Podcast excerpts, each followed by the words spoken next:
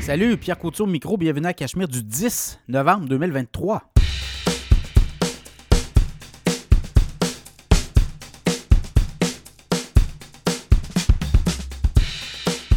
Très, très heureux de vous accueillir pour ce nouvel épisode du podcast Cachemire 10 novembre 2023. Beaucoup d'actions à la bourse cette semaine. hein? Ça a encore continué de monter. Ça a été assez spectaculaire. Bon, ça a cassé jeudi, mais pour être euh, passager, là, euh, sorti de la Fed, oui, la Fed veut euh, ralentir les ardeurs parce qu'il y a beaucoup d'économistes, d'analystes qui croient qu'on pourrait avoir des baisses de taux en début d'année. Là, je pense que la Fed, on veut dire aux, aux investisseurs, mais on veut dire aux marchés, aux emprunteurs, calmez-vous. Ça se peut qu'on soit en mesure, ou on va être en mesure de peut-être revenir dans le marché. Je doute beaucoup qu'on va remonter les taux encore une fois. Je pense que le travail est fait. Ça mord assez bien. Là. Et on a vu même euh, les taux euh, 30 ans, taux hypothécaires baisser cette semaine. Donc, ça peut être des signes, ça peut aller vite. Là. Pour avoir des baisses euh, importantes des taux hypothécaires au cours des prochaines semaines, et ça pourrait résulter en début d'année peut-être même des baisses des banques centrales. On va le voir. On ne veut pas non plus euh, jeter les économies euh, en récession. Donc, euh, on- l'économie américaine demeure solide, mais l'économie canadienne très fragile actuellement.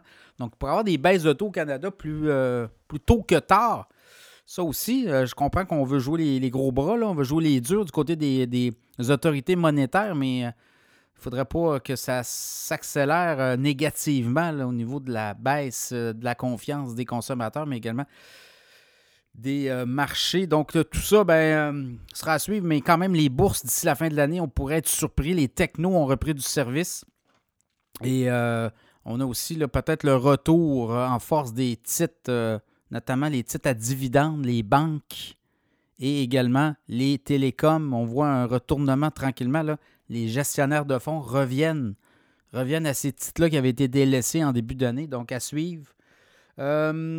Plusieurs choses avant de vous donner le, les, les- les- les sujets de la semaine. Euh, oui, les annonceurs, ceux qui veulent embarquer, là, je, on met en branle un nouveau package, 300 dollars et ça vous permet d'être dans le podcast pendant une semaine.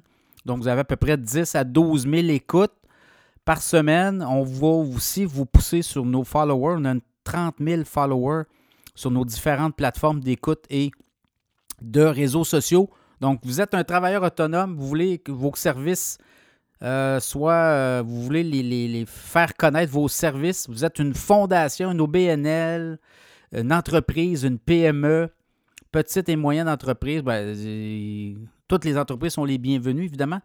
Et euh, ben, les gens qui écoutent le podcast Cachemire, beaucoup de, gens en, en décision dans des entreprises, des PDG, des gens qui ont des décisions à prendre, donc dans des PME. Également, on a des travailleurs expérimentés, donc euh, ça donne euh, quand même un mix assez intéressant. Et pour les annonceurs, ben, euh, la majorité des, auditeurs du podcast Cachemire sont masculins aussi, donc c'est un auditoire qu'on dit très, très recherché. Donc, n'hésitez pas. Les annonceurs qui ont placé dans le podcast reviennent. Donc, ça aussi, c'est un bon signe. Ils reviennent parce qu'il y a des leads et la communauté euh, demeure très active. Donc, euh, on a même des annonceurs que ça fait trois ans qu'ils sont avec nous. Donc, dans ce contexte-là, ceux qui veulent euh, annoncer avec nous, ben, gênez-vous pas, faites-nous signe et on va vous embarquer dans le show. Si ça fit, comme on dit, deux annonceurs cette semaine. Frédéric Turicotte, conseiller financier. Frédéric vient souvent nous parler là, de- des, des marchés boursiers. Vous avez des placements éparpillés, vous avez une entreprise, vous avez de l'argent qui dort dans vos comptes d'entreprise. Mais Frédéric va placer ça dans le marché monétaire puis il va vous faire faire du 4, euh, 4,5% C'est à peu près ça qu'on a dans le monétaire. Donc, euh, frédéricturcotte.com, vous lui dites que c'est euh, Podcast Cachemire qui vous envoie, puis là, il va analyser votre portefeuille gratuitement. Il va faire une analyse, il va vous faire un- une recommandation euh, pour euh, vos euh, placements à la bourse et votre, si des placements dans votre entreprise. Et euh, si vous l'aimez, ben, vous le prenez comme conseiller financier. Également, ProStar SEO, tout le référencement web. ProStar SEO va s'occuper de vous faire monter en haut dans les premières recommandations sur Google. Et ProStar SEO travaille avec le podcast Cachemire depuis presque un an. Et euh, les clients qu'ils ont trouvés grâce à Cachemire, c'est incroyable. Euh, le président Éric Saint-Cyr me disait Écoute, tu m'envoies à chaque mois, tu m'envoies des nouveaux clients. Je suis très satisfait de tes services, Pierre. Donc, ProStar SEO, tu avec nous. Vous allez sur leur site, vous leur dites que c'est le podcast Cachemire qui vous envoie et on va analyser votre site, on va vous faire une recommandation et on va vous faire connaître sur le web vos produits, vos services vont sortir les premiers avant la compétition. Donc, ProStar SEO sont avec nous. Les sujets cette semaine, on en a plusieurs. Ah oui, l'infolette aussi, si vous voulez vous abonner. L'infolette financière, 4 euh, par mois. Vous allez recevoir l'infolette une fois par mois, 4 8 vous allez le recevoir à chaque semaine par mois et 80 euh, par année. Et ça, vous avez euh, à chaque semaine des suggestions de titres boursiers à surveiller. Évidemment, des titres boursiers de qualité là, qui donnent des bons dividendes.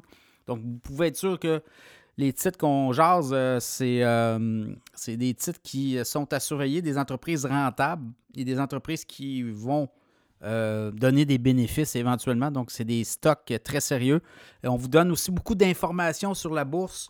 Très apprécié l'infolette financière. Donc, vous allez sur le site cachemireplus.com, infolette financière Cachemire, vous abonnez. Et ben, ça, ça nous aide aussi à, à, produire le podcast puisque nous, tout est gratuit. Là. Et euh, on se finance par de la publicité aux annonceurs et également l'infolette financière. Les sujets cette semaine que nous réserve le mois de novembre à la bourse, on va en parler. L'immobilier Québec-Montréal, on a eu des chiffres cette semaine sur euh, les prix des maisons. Et qu'est-ce que ça nous dit aussi pour la suite? Les salles de cinéma qui renaissent.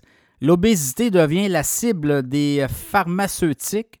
Également, on va parler de Tesla qui veut produire une voiture à 25 000 dollars. Crypto, le Bitcoin à 47 000 bientôt. On va en parler du, euh, du fameux Bitcoin. Également, les titres à la bourse les plus performants au cours de la dernière semaine, tant du côté de Toronto que euh, des États-Unis, de Wall Street. Alors, euh, bonne écoute.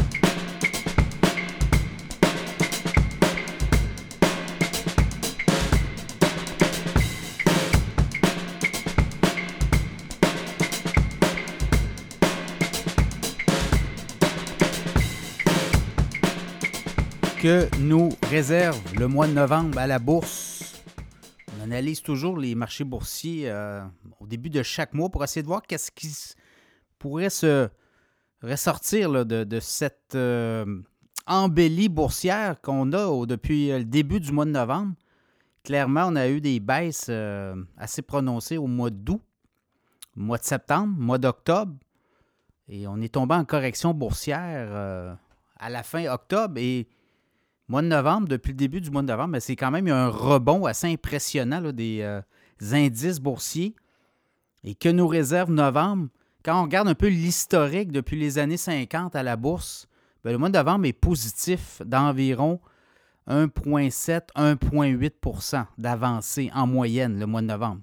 Quand on regarde les indices boursiers, tous confondus. Euh, alors, dans ce contexte-là, vous l'avez vu, fort rebond depuis le début du mois. Oui, il y a des soubresauts. Euh, je regarde le TSX depuis le début de l'année, 1,4% Donc, on est revenu en territoire positif. Le Nasdaq, 30% d'avancée, 30% depuis le début de l'année. SP 500, 13,6% et le Dow Jones, 2,2% Donc, on, convient, on en convient, là, le Nasdaq, notamment poussé par les sept magnifiques. On les connaît, Apple, Amazon, Meta, Facebook, ben Meta, oui, Facebook, Instagram. Il y a euh, Apple, Amazon. Il y a Netflix. Il y a aussi Nvidia, Microsoft et Google Alphabet. Donc, c'est un peu les, titres qui drivent le marché depuis le début de l'année. Donc, qu'est-ce qu'on peut, à quoi on peut s'attendre? Ben, on s'attend à du positif. Évidemment, là, il va y avoir peut-être des poches de résistance. Vous l'avez vu, la Fed encore au cours des dernières heures qui nous dit écoutez, on pourrait intervenir, on pourrait encore augmenter les taux. Euh, donc, euh, c'est euh, l'espèce de, espèce de, message qu'on a toujours en arrière-pensée du côté de la Fed, c'est-à-dire qu'on ne laissera pas aller les marchés optimiser ou penser qu'on pourrait descendre ou procéder à des baisses de taux rapidement. Là. Donc, on, on, veut être clair. Euh, n'oubliez pas qu'il n'y a pas de hausse euh, du taux directeur depuis un certain temps. Là. Septembre, on est en pause. Octobre, on est en pause. Est-ce qu'on va prendre une pause au mois de novembre? Les analystes croient que oui. Il y a beaucoup d'analystes qui craignent, qui sont convaincus que c'est terminé, les hausses de taux, tant au Canada qu'aux États-Unis. Quoi qu'aux États-Unis, l'économie est beaucoup plus vigoureuse. Donc, on a encore cette poignée-là possible euh, aussi avec l'inflation. Donc, ça, ça pourrait venir jouer les taux bas Également sur le marché obligataire, vous le voyez, les euh, taux 10 euh, ans ont diminué fortement au cours des dernières semaines. Et euh, le gouvernement américain est en train de se refinancer, donc ça peut aussi créer une distorsion, puisqu'on émet des obligations à des termes beaucoup plus élevés pour aller chercher du financement. Donc ça peut jouer aussi dans le marché obligataire actuellement. On dit que le gouvernement américain des derniers jours, c'est 74 milliards d'obligations qu'on a mis sur le marché. Donc, vous voyez, là, ça joue aussi. Il y a des gens qui peuvent peut-être délaisser les bourse pour aller se réfugier dans ces obligations-là. Donc, ça va être à surveiller. Et euh, il y a des analystes qui sont beaucoup plus positifs que négatifs. Pour eux, c'est euh, on va avoir un rallye du Père Noël d'ici euh, la fin de l'année. Donc, on va avoir une poussée, notamment les technos. Les technos vont bien faire, alors ça va être à surveiller. Là, évidemment, je regardais les spécialistes de l'obligataire qui disent qu'eux s'attendent à des baisses des rendements obligataires. Donc, même pour 2024, ça va se poursuivre, puisqu'on on entame quand même, là, on va arriver dans une conjoncture où les taux vont baisser plutôt qu'augmenter.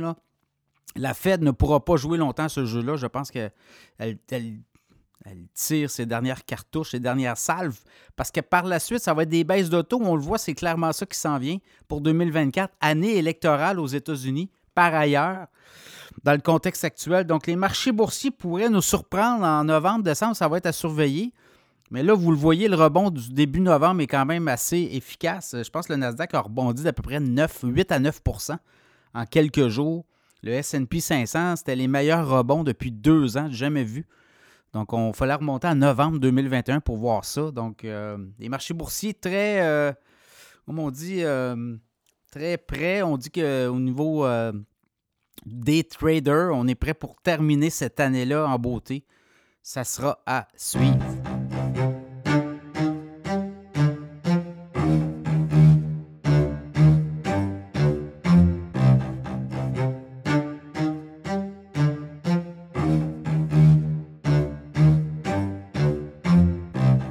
Marché immobilier résidentiel continue de demeurer très actif, notamment région de Québec, région de Montréal. On a des chiffres à vous partager. Je regarde un peu euh, mois d'octobre, les données du mois d'octobre. On a eu euh, quand même euh, des très bonnes données, là, des très bons chiffres pour la région de Québec. Les transactions en hausse de 14% Donc, le mois d'octobre 2023 par rapport à octobre 2022, là, voyez-vous, 729 transactions dans la région de Québec au niveau unifamilial, copropriété et multiplex. Donc, ça fait en sorte que oui, les acheteurs sont au rendez-vous, mais euh, vous regardez les inventaires aussi. Là. Il y a un petit peu de hausse d'inventaire, mais pas beaucoup. Par rapport à ce qui était avant pandémie, on parlait d'à peu près 5000 maisons disponibles, produits, maisons, condos, multiplex. Puis là, on est à 3000 à peu près. Donc, vous voyez, là, c'est très serré et il y a des acheteurs qui semblent être pris pas mal tous dans la même euh, situation, c'est-à-dire que les hausses de coûts d'emprunt bien, limite un peu les produits qu'ils peuvent acheter. Mais quand même, je regarde dans l'unifamilial, hausse de 1% des prix des maisons à Québec. Des prix médians, là, 350 000 C'était 345 500 l'an dernier, pareille date. Dans le cas des condos, les prix sont en hausse de 4% Les gens se rabattent beaucoup sur les condos actuellement. Donc, 249 000 prix médians. Les multiplex, euh, hausse de 60, en fait, de 42% des, transactions au mois d'octobre euh, à Québec. 61 ventes, 385 000 prix médians des multiplex vendus. Donc ça, c'est baisse de 9% Donc vous voyez, là, dans le multiplex, euh, la, forte euh, hausse des coûts d'emprunt, ça va faire en sorte qu'il y a des gens qui doivent vendre rapidement leur immeuble. Et là, on le voit, les, les prix sont à la baisse. 385 000 prix médians pour un multiplex dans la région de Québec, 2 à 5 logements versus 425 000 l'an dernier. Donc, vous voyez, ça joue dur à ce niveau-là. De côté de Montréal, ben, les transactions, voyez-vous, la baisse de 2% notamment. Dans l'unité familiale, 6% de baisse. Mais euh, le prix médian, quand même, continue de monter. Là, 545 000 Donc, près de 200 000 de différence pour une maison familiale région de Montréal versus région de Québec, 200 000 de plus à Montréal. Et du côté des copropriétés, 390 000 prix médian, donc c'est en hausse de 3 par rapport au même mois d'octobre l'an passé. Et au niveau des multiplex, vous voyez là, il y a des deals à faire, euh, les investisseurs de Montréal qui vont venir investir à Québec. Euh, les multiplex, prix médian 735 000 en hausse de 5 Du côté de Québec, c'est 385 000, donc euh, presque la moitié du prix.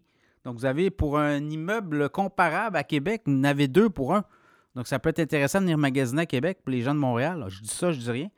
Donc, c'est un peu ça. Je regarde le nombre de transactions totales depuis le début de l'année, le cumul, c'est 5% euh, de moins, mais 5% de 2,7 milliards, ça paraît. C'est 2,6 milliards en 2023. Les 10 premiers mois de l'année, 2,6 milliards de ventes dans la région de Québec par rapport à 2,7 milliards. Donc, c'est euh, quand même 100 millions de moins. Puis dans la région de Montréal, c'est 17% de baisse au niveau des volumes de vente totales euh, depuis le début de l'année, des 10 premiers mois. Donc 18,2 milliards versus 22 milliards, 21,96, donc près de 22 milliards. Donc c'est 17% de moins en termes de transactions. C'est un peu ça. Donc on le voit, région de Québec, je ne dis pas que ça plie à Montréal nécessairement, là, mais euh, du côté de Québec, ça résiste beaucoup. Oui, le nombre de transactions en hausse de 14% Montréal, euh, c'est moins 2. Donc, vous voyez, ça ralentit. Quand même, il y a quand même un volume. Là. Euh, on parle quand même de 2675 transactions. Pas tellement une grande différence par rapport au mois d'octobre. C'est 2% de moins. Les inventaires en hausse de 12% Donc, vous le voyez, là, 17 518 produits région de Montréal disponibles versus 15 708. Donc, c'est un peu là que ça se joue. Là, évidemment, les taux hypothécaires, j'ai vu, là, ça commence à baisser aux États-Unis, les 30 ans. Donc, ça pourrait être une bonne nouvelle pour les acheteurs éventuellement. Baisse de taux hypothécaires, euh, tranquillement, on pourrait le voir apparaître. Les banques euh, pourraient commencer à offrir des baisses de taux. Et là, ben, ça serait intéressant aussi avec l'année 2024 parce qu'on va le voir, il va y avoir plusieurs baisses de taux. Desjardins s'attend à trois baisses de taux d'ici la fin de 2024. Donc, ça peut être intéressant là, pour euh, les acheteurs éventuellement. Et c'est toujours important de, bien négocier euh, ses taux hypothécaires et d'être sûr qu'on a le meilleur taux euh, disponible. Donc, toujours euh, le baromètre que moi j'utilise toujours, c'est multiprêt. Vous regardez un peu les taux, les, taux affichés puis les taux offerts. Et ça peut vous donner quand même des options là, pour négocier votre taux auprès de votre institution financière ou carrément aller chez Multiprêt. Là, ça peut être. il y a Nesto aussi, il y a plusieurs joueurs dans le le prêt hypothécaire. Donc, ça sera à surveiller, mais on le voit, là, le marché demeure quand même serré, peu de produits, des acheteurs qui sont là au rendez-vous. Donc, euh, ça augure bien pour les prochains mois parce que les taux d'intérêt vont diminuer. Et là, le marché va reprendre aussi. Ça va être euh, à surveiller.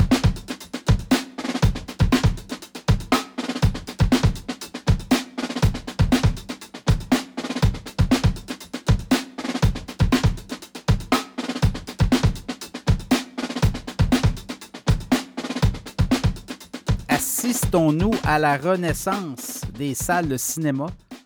On le voit, beaucoup plus facile euh, pour euh, les grands opérateurs de, cinéma actuellement, les salles, l'industrie qui euh, renaît, gros été, hein, film à succès, et là, ben, ça fait en sorte qu'on a eu les chiffres au cours des dernières heures de Cinéplex Odéon, grande chaîne canadienne qui opère, qui gère des salles de cinéma. Ben, c'est 29,7 millions de profit net cours de la période des trois derniers, trois, les troisième trimestre. Et c'est euh, les juillet ou septembre. Donc, c'est un peu les, euh, la, saison estivale. Et là, ben, les grands films à succès, Barbie notamment, Oppenheimer, Mission Impossible. Donc, ça a euh, amené beaucoup de gens dans les salles de cinéma. Et ça fait en sorte que Cineplex Odéon peut voir, parce que ça n'a pas été facile pendant la pandémie pour les opérateurs de salles de cinéma. Même certains pensaient même fermer leurs portes. On a vu des faillites retentissantes de propriétaires de salles de cinéma aux États-Unis aussi. Donc, euh, dans ce contexte-là, ben, c'est un peu une revanche pour les, euh, grandes salles de cinéma. Et les gens retrouvent la joie d'aller au cinéma et de se payer un popcorn et de, de, visionner des films à grand déploiement sur des écrans comment on dit ça, salle obscure, écran lumineux. Alors, euh, revenus, regardez les revenus, là, 463,6 millions de revenus. C'était euh, beaucoup plus que l'an dernier, là, 339 millions. Donc, on a engrangé 130 millions de plus, près de un petit peu moins de 130 millions de revenus. Donc, vous voyez euh, la différence. Donc, les gens se sont déplacés en masse. On dit que dans la période de trois mois, le Cineplex a attiré 15,7 millions de clients dans ses salles de cinéma, comparativement à 11,1 millions l'année l'année plus tôt, le trimestre correspondant en 2022. Et là, ben, ça fait en sorte qu'on est capable de bien monétiser une fois que le client est entré. On dit que les revenus euh, de box-office par client, c'est environ 12 C'était 11,25 l'an dernier. Les prix ont augmenté aussi tranquillement.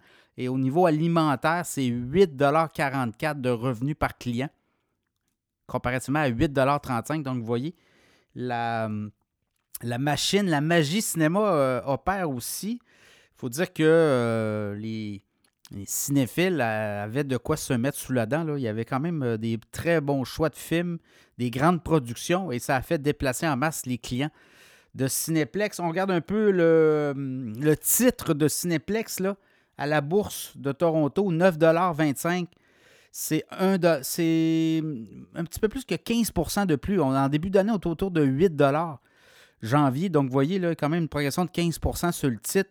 Les analystes voient quand même du bon parce que là, les, grandes productions, on les tourne et on les envoie en salle. Donc là, il y a comme une machine qui s'est rodée, re-rodée, comme on dit. 13,50 d'ici un an, les, les attentes, les prix cibles des analystes. Un analyste voit même le prix à 14,50 et euh, avant pandémie, c'était quand même euh, Cineplex. Très bon titre euh, avec des dividendes aussi qu'on versait régulièrement. Et il y avait une offre d'achat. Hein. Il y avait une grande, grande entreprise du Royaume-Uni, de l'Angleterre, qui voulait acheter Cineplex. Et pendant la pandémie, bon, on a tout cassé ça. Évidemment, il n'y avait plus de gens dans les salles. Ça remettait en perspective les prix qu'on voulait payer. Donc, à suivre, le titre de Cineplex qui prend du mieux.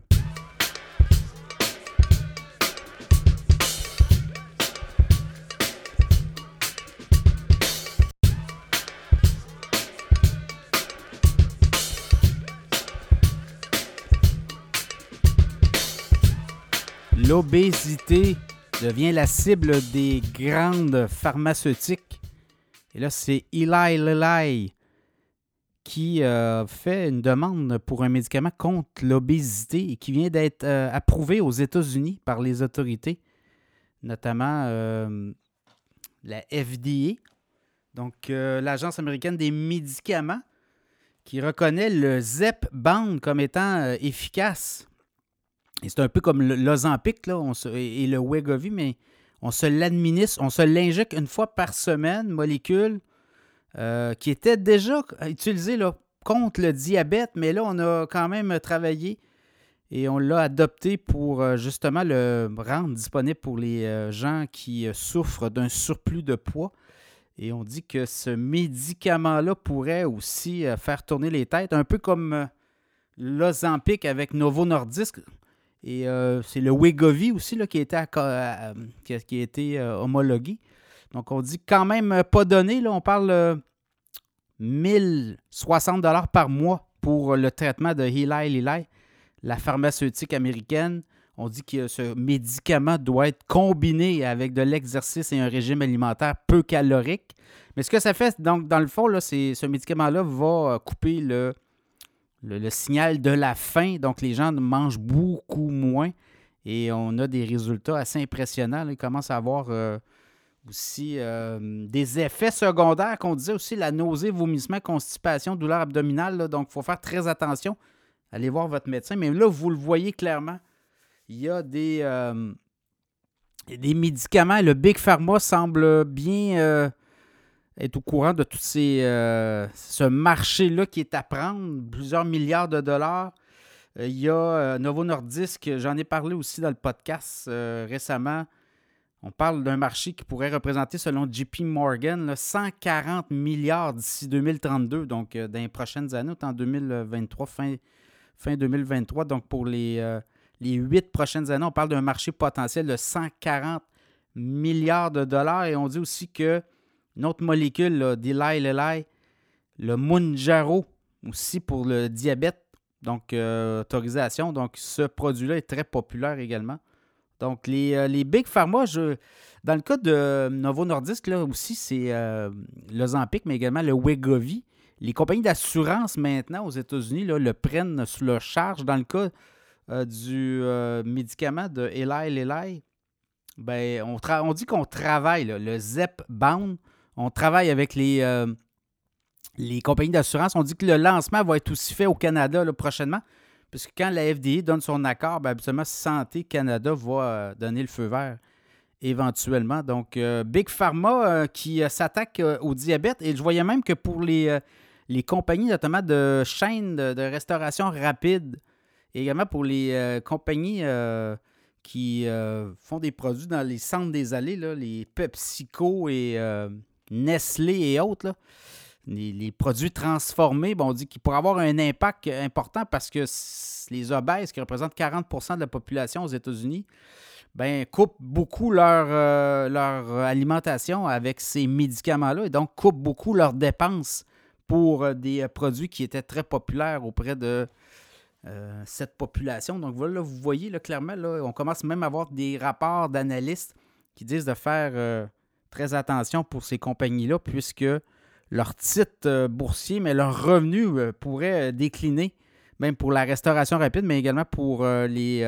les allées d'épicerie du centre ou les, fabricants de produits transformés, bien, il va en avoir beaucoup moins de ventes euh, au cours euh, des prochains trimestres, des prochaines années, puisque les gens vont régler leurs problèmes à suivre. Mais quand même, on le voit là, problème d'obésité, euh, les pharmaceutiques s'attaquent et proposent des, des produits pour faire en sorte que les gens maigrissent et perdent beaucoup de poids. Donc, ça sera à surveiller ce nouveau phénomène. Et à la bourse, euh, le titre de Eli Lilly, LLY, bourse de New York, ben, depuis le début de l'année, c'est une forte croissance. Hein. C'est une croissance d'à peu près 62 Le titre boursier est en début d'année à 364 là, on est autour de 591 Et avec euh, ces euh, nouveaux médicaments sur l'obésité, ben, ça ouvre la porte à des nouveaux revenus. Alors, il y a des prix à 650. Il y a même un analyste qui voit le titre de Lilly à 722 Donc, euh, les analystes euh, croient que ces euh, médicaments auront une incidence sur les revenus des pharmaceutiques au cours des prochains trimestres.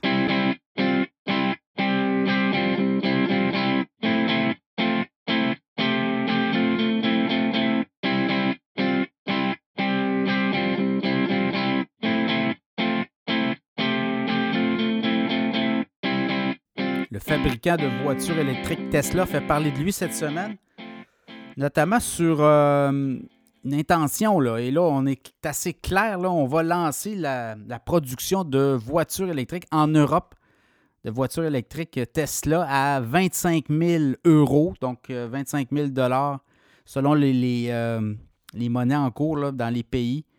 Donc, on veut aller là. On a dit qu'on allait produire ce nouveau modèle à 25 000 Ça demeure flou encore. On n'a pas dévoilé la carrosserie et tout, euh, l'esthétisme, mais on a une volonté. C'est Elon Musk qui est sorti là, pour euh, annoncer que la voiture électrique à 25 000 s'en venait et ça allait être produit à l'usine de Berlin, la Giga Factory de Tesla. Donc, on est en train de monter des lignes euh, d'assemblage, des lignes de production 25 000 ça pourrait être un turn euh, over, comment, un game changer là, dans l'industrie parce qu'on le voit, là, les prix des voitures électriques. Euh, ben, de plus en plus de gens disent écoutez, je ne paierai pas 70 euh, 000 pour une voiture. Avec le financement, avec les coûts également, ben, ça fait exploser là, mes paiements et je ne suis pas capable d'arriver. Et euh, bon, ben, euh, on se tourne de plus en plus vers les voitures de vente à essence, euh, sont en reprise. Et là, on a de la misère à écouler les voitures électriques. Ce qui arrive, c'est que aussi, on offre des rabais très intéressants et on va en offrir des rabais, je pense. Tesla, dans le cas de Tesla, ça fait plusieurs fois qu'on baisse le prix des, des voitures. Et là, on le sent, la cadence a diminué beaucoup plus rondement. Là, on le sent. Moins d'acheteurs de voitures électriques ces temps-ci. Donc, les modèles à 25 000 on dit qu'en Europe, là, il commence à avoir aussi euh, d'autres constructeurs, Renault, Également Volkswagen qui vont mettre sur le marché éventuellement des voitures à 25 000 Les Chinois sont déjà là avec les prix des voitures. Euh, en Europe, on a ouvert des concessions, euh, notamment Xpeng Motors, NIO, BYD, BID. Et on a des prix très avantageux. Donc, voyez-vous, on va s'en va là. Je pense que l'industrie devra aller là si elle veut être sûre que on prend, se prend un virage au niveau de la consommation, mais également aussi des, des achats. Donc, Tesla, quand même, si on regarde euh, le dernier trimestre, 23,4 milliards de revenus en hausse de 9% année sur année. Revenu net, profit net, près, près d'1,9 milliard. Donc, euh, l'entreprise demeure quand même euh, rentable, le taux de rentabilité d'à peu près 8 Mais on a diminué beaucoup les prix chez Tesla et je pense qu'on veut continuer là, à, être compétitif, oui, dans le prix, mais aussi d'être l'alternative pour euh, les, consommateurs. Donc, dans ce contexte-là, les analystes, il y en a beaucoup là, qui ont révisé à la baisse leurs prévisions, leurs cibles sur euh, Tesla. Dans le cas de Tesla, le titre autour de quoi? Autour de 210 209, tout dépendant des journées, vous le voyez. là.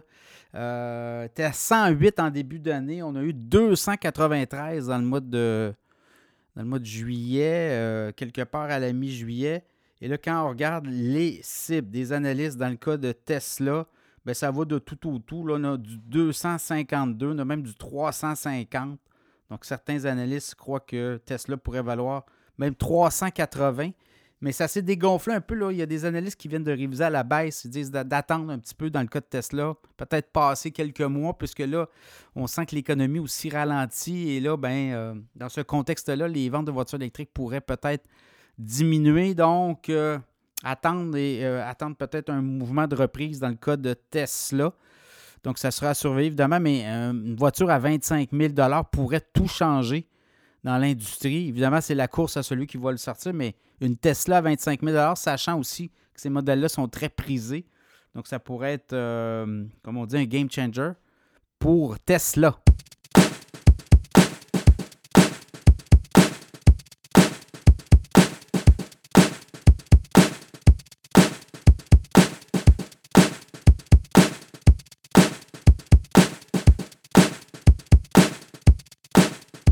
Le Bitcoin pourrait s'envoler vers les 45 000, 47 000 dollars d'ici les prochaines semaines? Les jeux sont faits. Faites vos jeux, comme on dit. Depuis le début de l'année, le Bitcoin, quand même, une progression de 120% C'est assez. Euh, croissance euh, incroyable. On était autour de 16 605 début d'année. On s'est ramassé au mois de juin autour de 29-30 000. Il y a eu une espèce de support. Ça a redescendu autour des 27 000, 26 000. Et là, depuis, je vous dirais, le 13 octobre, on était à 26 847. Et là, on a monté, on a atteint les 37 000 au cours des dernières heures. Là, on a retraité un petit peu 36 537 US. Et là, ben, il y a des analystes qui regardent aller. Euh, les choses. Et là, ben, on dit euh, Rachel, Rachel Lynn, qui est une analyste euh, de la crypto-monnaie, qui, elle, dit euh, pourrait atteindre les 47 000 d'ici la fin du mois de novembre. Elle, elle est convaincue, selon la cofondatrice de la plateforme décentralisée Sin Futures, elle est convaincue que le Bitcoin pourrait atteindre les 47 000 d'ici la fin du mois de novembre. Donc, ça va être à suivre, évidemment. Tout ça euh, n'arrive pas seul. Euh, même, euh, même des analystes qui voient le Bitcoin à 125 000 à la fin décembre 2024. Donc, il y a ça aussi. Matrix Sport, la firme Matrix Sport, qui voit le Bitcoin. Marcus Thielen, l'analyste qui voit le Bitcoin à 125 000 à la fin de 2024. Donc, vous voyez, là, il y a beaucoup d'actions à venir. Ce qui se passe aussi, c'est qu'on voit de plus en plus les financiers embarqués dans l'aventure Bitcoin. Il y a des ETF à venir. On pense que BlackRock, un gros joueur, lui a fait a déposé une demande pour euh, pouvoir lancer sur le marché américain un ETF en Bitcoin au comptant. On en a au Canada, mais on n'a pas ça, ce, type de fonds négociés à la bourse aux États-Unis. La SEC se monte euh, très, très prudente, euh, semble vouloir euh, être en guerre avec les crypto-monnaies. Et là, l'autre nouvelle qui arrive, c'est que FTX, la plateforme, pourrait être relancée. Et qui pourrait la relancer? Bien, ça serait un ancien président de la bourse de New York qui pourrait mettre une exécution, en fait, il pourrait mettre la main sur la plateforme FTX et relancer la plateforme. Et du côté de la SEC, on dit, ben écoutez, c'est des joueurs sérieux, ça pourrait être intéressant. S'ils se conforment au règlement, à la réglementation, ben pourquoi pas relancer la plateforme FTX. Donc, vous voyez, là, donc ça donne beaucoup de munitions ces temps-ci aux, partisans de la crypto-monnaie. Donc, le Bitcoin, évidemment, là, on regarde le prix aller. 36 000, 37 000. La prochaine étape, c'est les 37 500 comme il faut. On traverse la zone vers les 40 000. Et là, ben, il pourrait partir et s'envoler par la suite. Ça va être là que ça va jouer. On voit beaucoup d'Asiatiques aussi arriver euh, dans le monde de la crypto. On a euh, autorisé du côté d'Hong Kong, on a autorisé aussi la crypto-monnaie, donc euh, à suivre. Beaucoup de fébrilité également. Il y aura un halving l'an prochain, au mois d'avril 2024. C'est-à-dire que pour être rémunéré quand on, on mine du Bitcoin, on a un montant que l'on se fait verser pour participer à la chaîne de blocs. Et euh, ce montant-là va être divisé par deux, donc ça va amener encore euh, beaucoup plus d'intérêt, d'action dans le Bitcoin. Évidemment, le Bitcoin, on, va vous le dire, limité à 21 millions à terme. Actuellement, il y a un petit peu plus de 19 millions de Bitcoin, mais il n'y en aura pas plus en circulation. Donc, si la demande est forte, bien, on le voit, bien, les prix montent par conséquence. Et euh, ça fait en sorte qu'il y a des joueurs qui embarquent parce que dans les les portefeuilles typiques, notamment dans les euh, fonds de pension, les grandes banques, les jeunes investisseurs veulent avoir de la crypto-monnaie, donc les banques commencent à s'adapter aussi. Donc, on achète des bitcoins pour en offrir euh, dans des portefeuilles types à ces euh, jeunes clientèles-là qui le demandent. Donc, diversification du portefeuille aussi. Donc, ça sera à suivre. Et bon, il y aura toujours les projets de réglementation. Donc, si on autorise des fonds négociés en bourse, des ETF à la bourse de Toronto, on l'a déjà, mais si on l'autorise à New York, on parle d'un marché potentiel de plus de 300 milliards de dollars. Donc, euh, le Bitcoin, euh, c'est très chaud. Par contre, ça peut descendre vite aussi. Il n'y a aucune recommandation d'achat ici. Évidemment, comme on dit, faites votre travail, mais dans le cas de la crypto-monnaie, depuis le début de l'année, c'est 120% d'avancée pour le Bitcoin.